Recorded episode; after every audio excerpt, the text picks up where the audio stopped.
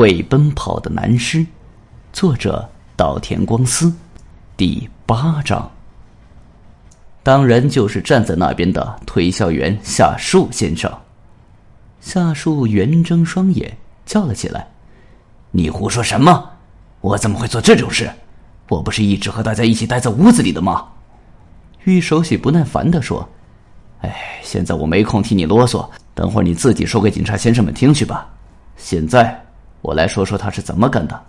昨天晚上，夏叔带着大家一起玩了个虚假的通灵游戏，叫大家拿出了七件很值点钱的东西。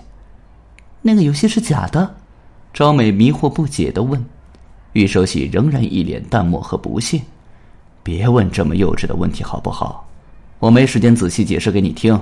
不过算了，石岗，你来给他说说那骗幼儿园小孩的小魔术是怎么回事吧。可石岗也讪讪的问：“呃，那个真的是假的吗？”玉手喜翻着眼睛盯着天花板，“啊，真要来不及了！你们怎么这么笨？这种事也要我来说明？”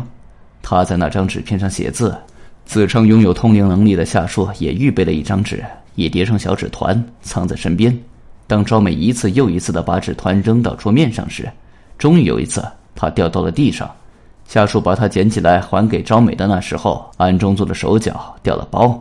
接着，他故弄玄虚的吹嘘了一番后，趁大家不注意时，偷看了那张纸条。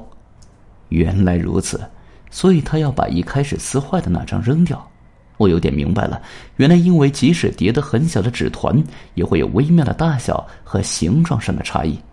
哎，总而言之，他骗大家拿出值钱的东西来，目的就是要想办法偷上一两个。那么，他预备怎么投呢？想来想去，夏树可能也只能想出一个好办法，就是造成停电事件，再趁机下手。毕竟是在众目睽睽之下嘛。当然，夏树是有同伙的，他就是九保。九保看准了时机，起身到卫生间去，拉下闸门，造成停电。这就是他们两人的暗号。可即使偷得顺手，将东西藏在口袋里的话，碰上警察就惨了，很容易被搜出来，所以必须把赃物迅速转移。那么他们究竟准备怎么干呢？这让我也伤了些脑筋。但是我终于注意到了一个有趣的细节：这个公寓是 T 字形的，走廊里有扶手，系警夹在 T 字形左侧，而夏树将自己的车停在 T 字的底端。当他追着酒保跑进屋子的时候，已经淋得湿透。那时我心里就动了一动，注意到了一件事。他注意到了什么？大家屏着呼吸，认真的听着。十一层的 T 字形底部部分，也就是下树的车停放处的上方，有走廊，也有扶手。他是不是从阳台东侧搭了一条绳子过去呢？这就是我当时的怀疑。正因为做了这个准备，所以他才进屋迟了。我来画张图给你们看看吧。他在下树玩文字游戏用的纸上画了张示意图，啊，就是这样，从梯形的左端搭到它的底端，用一条结实的绳子就可以了。我们全且把阳台叫做 A，T 字形底端的扶手叫做 B。正因为这个公寓的走廊有裸露在外的部分，所以搭绳子过去一点也不难，只要在绳子上拴一点重物，从外面的走廊瞄准阳台抛进来就可以了。即使发出声响，也因为狂风暴雨而无人察觉。而那一点重物，完事后随便扔到哪条江里去都可以。夏树提前做了这么一手准备以后，顺利的偷到了赃物。接着，他随便找个借口到阳台上，将项链穿过绳子拴牢，用手一抖，就能轻易的将项链顺着绳子滑送到 T 字形公寓的走廊外侧。也就是说，使这条拴着项链的绳子。正好悬垂在他自己汽车顶上，这样一来，再怎么搜身也无所谓了。而接下来，只要到东边去解开绳子，项链就是他的了。就这样，我们大家开始津津有味的看着夏树表演的拙劣的魔术。我对他的计划很有兴趣，就没有说破。可没想到的是，通灵游戏平平淡淡的结束了，项链也好，卡尔彻名表也好，都完好无损，而房间里也没停电。九保倒是去了一次卫生间，可他不一会儿就回来了。当时我有点惊讶，心想：难道我的判断出了问题？可我注意到了夏树的表情，他也在惊讶，并且有点气愤。原来是九保背叛了他。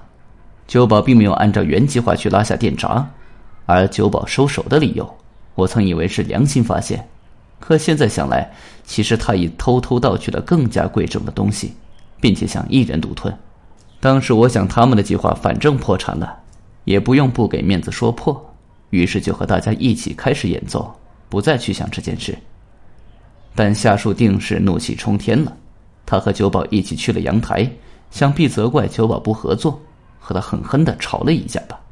小偷之间的争吵一定是很激烈的，最后暴怒的夏树终于勒死了同伴九保。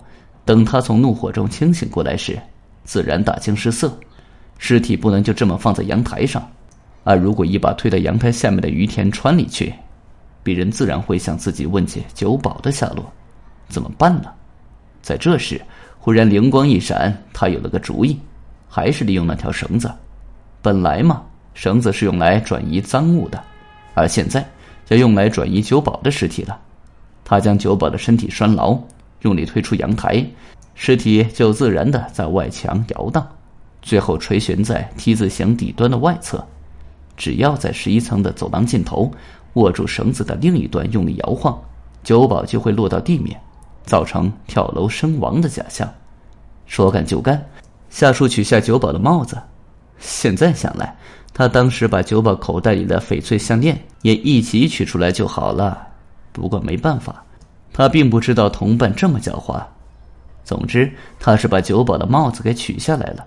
然后拴住九宝的尸体，就往外面推，可推了一下就发现不对劲儿了，因为绳子忽然空荡荡的，九宝的尸体不知道在一推之下到哪里去了，而恰巧此时不知哪里的电线出了故障，整个公寓都一片漆黑，真的停电了。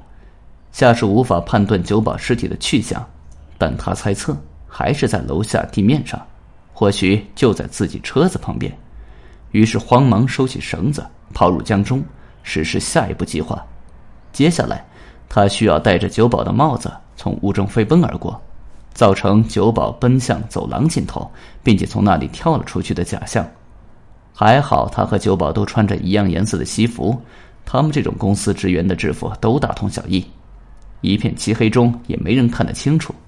于是，他先装模作样喊了一声酒保的名字，然后跑进了屋。顺手偷了早已看中的那条项链以后，他打开门跑了出去。如他所料，沉浸在音乐中的我们一时没有反应，并没有追上去。而夏树不顾生命危险，又从外走廊勇敢地爬回了阳台。虽然一失手就会粉身碎骨，但他已没有了退路。还好只有两米的距离，对于一个年轻男子来说，并不是很难的事。事实上，夏树成功了。然后。他又以夏树的身份，一脸迷茫和无辜的返回了屋里。九宝的帽子早就被他扔到了河里。此时他已经在风雨中爬来爬去了好几次，全身都已湿透。他先是在屋里装作问话，然后又装作去追九宝，追那个根本不存在的九宝去了。接下来的事大家都知道了。他跑到走廊尽头，在那里对我们说：“看到九宝跳了出去。”要知道，那时的夏树自己也以为九宝的尸体真的落到了那个地方，而我们一起跑下楼去找了半天，连个尸体的影子都不见。为此大惊的，说到底还是夏树吧。他一边想着尸体哪里去了，一边拼命的找，找的比我们任何一个人都仔细热心。尸体到底去了哪里呢？根据振子原理，挂在绳子大幅度摇晃的尸体，在绳子松开以后。画了一个弧线，越过公寓范围，被抛落到颇有些距离的高架线之上了。很快的，夏树就意识到了自己最初的判断失误，因为他听到了头顶传来的电车急刹车的声音。直到那时，他才想到九宝的尸体很可能飞到轨道上去了。据说当时九宝躺在水洼里，而电车驾驶员看不清楚，直接碾了过去。这样一来。九宝脖子上的伤痕可能也不会那么明显了，夏树一定曾经心存侥幸吧。九宝的帽子早就被他扔了，现在可能在东京湾里飘着呢。夏树和我们一起回屋之前，把珍珠项链藏在了自己的车里。所以夫人，您别担心，您的项链就在下面那白色房车里。好了，我的说明就到这里吧。这次事件最令人费解的就是尸体飞奔之谜，而现在谜团终于解开了。怎么样，大家明白了吗？我现在要回去看电视了。中村探员，你怎么发呆呢？不是拿着手铐吗？还不快点把犯人抓起来，不然他可是要逃跑了。毕竟他还是个聪明的罪犯嘛。中村走到夏树身边，给他戴上手铐。